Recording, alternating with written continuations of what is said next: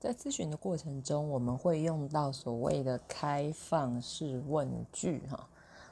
开放式问句，顾名思义，就是把问题问出去，让子弹飞一下，然后从那个子弹飞的过程里面去收集跟专注的倾听现在来访跟来电在跟我们讲的讯息脉络。哦，所以开放式问句可以帮助我们有一段，大家想象一下那个子弹飞的流程。但让子弹飞一下，还是得把那段时间抓回来，好，所以飞一段的流程里面、历程里面，你听到什么情绪，你听到什么事件的关联性，然后记得回到这对来访来电的影响是什么，好，所以开放式问句的功能其实是把放出去的箭收回来，然后收集要点。